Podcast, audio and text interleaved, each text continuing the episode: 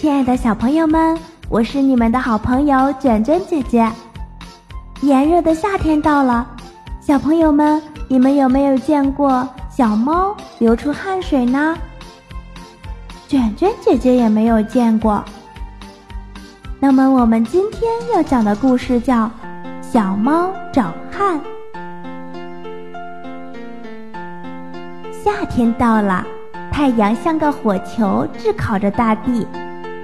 在树荫下乘凉的小猫，看见一匹小红马正在拉车。小红马浑身湿漉漉的。小猫好奇地问：“小马哥哥，你洗完澡怎么不擦身子呢？”小红马气喘吁吁地说：“我没洗澡，这是我流的汗。”小猫觉得奇怪，自言自语地说：“咦？”我身上怎么没汗呢？小猫看见老黄牛正在吃草，就问：“黄牛爷爷，你有汗吗？”老牛指着汗淋淋的鼻子说：“有呀，我的汗在鼻子上。”小猫又跑去问小狗：“小狗哥哥，你有汗吗？”狗伸出长长的舌头说：“有呀。”我的汗在舌头上呢。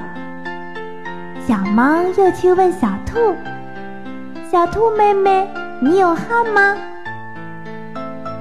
小兔晃了晃长长的耳朵，说：“有呀，我的汗在耳朵上。”那我的汗在哪里呢？小猫问小兔。小兔让小花猫抬起脚，指了指脚底的肉垫，说。你的汗在这里。果然，小花猫在地上停一会儿再走，地上就会留下四朵小梅花。原来，小花猫的汗出在脚底的肉垫上。